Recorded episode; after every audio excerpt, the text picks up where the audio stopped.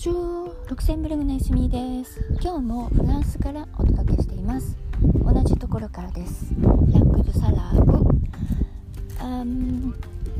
先日のエピソードでお話ししたと思うんですけれどもここに着いたらばレセプションが閉まる直前で嫌な顔されて、あ、どどこでも好きなとこ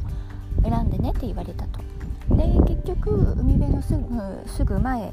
の場所を選んだんですけども次の日に確認に行ったらばやっぱりダメでしたね。他の人がリザーブしていました。まあ当たり前ですけどね。なので別のところを見つけてそこにインスタインスタールしました。で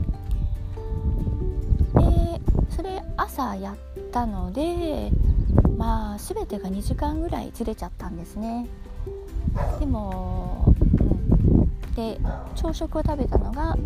10時半ぐらいからでお昼が3時とかなので夜も遅くなりました。でここでですねちょっとお話ししたいのは昔人には迷惑をかけないでというふうに言われて育ちませんでしたか？ということなんですね。私たちが次に見つけたスポットはまあ以前前回の場所よりも海が海じゃない湖が見えにくいんですけれどもちょっと高台になってるので、まあ、雰囲気が見える。お水とお山が少し見える感じでお隣両脇が誰もいなかったのでああここいいねっていうことでそこに移動しました。でお散歩から帰ってきてお昼寝をしていましたらばなんと起きたらば私たちの目の前に大きなキャンピングカーがいるんですね。本当に大きくって視界を妨げてしまっているのです。普通しますか？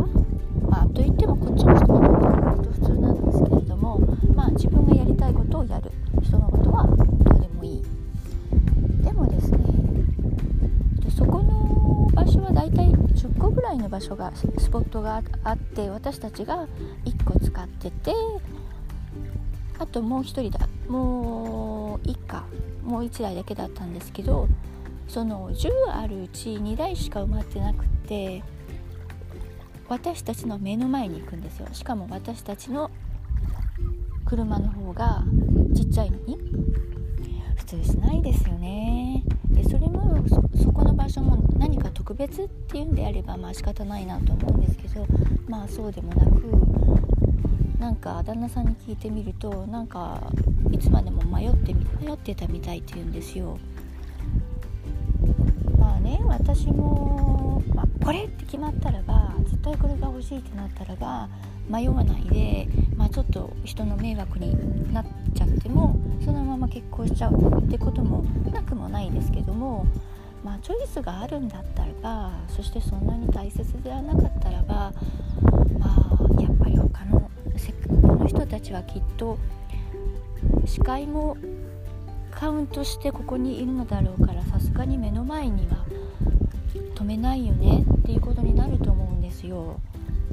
ほらあの映画館に行った時にあの場所が予約されてなくってどこでも座っていいとしますね。で自分は背が背が高いとします。でいい場所あったんですけども後ろに自分より小さい人が座ってたらば座りづらいですよね座りますか、まあ、私はとてもちっちゃいのであのそういうことはなく逆に誰かが前に座っちゃってああ見えなくなっちゃったということの方が多いんですけどでもなんか私たちの時代は昭和なんですけどね人に迷惑をかけないように育ってきたと思うんですよ。でこれをそのキャンピングカーの人を見てああこれってやっぱりヨーロッパなのねフランスだからっていうのももっとありますねなのでちょっと思い出したので私たちの日本の教育を思い出してしまったのでここで取り上げてみました。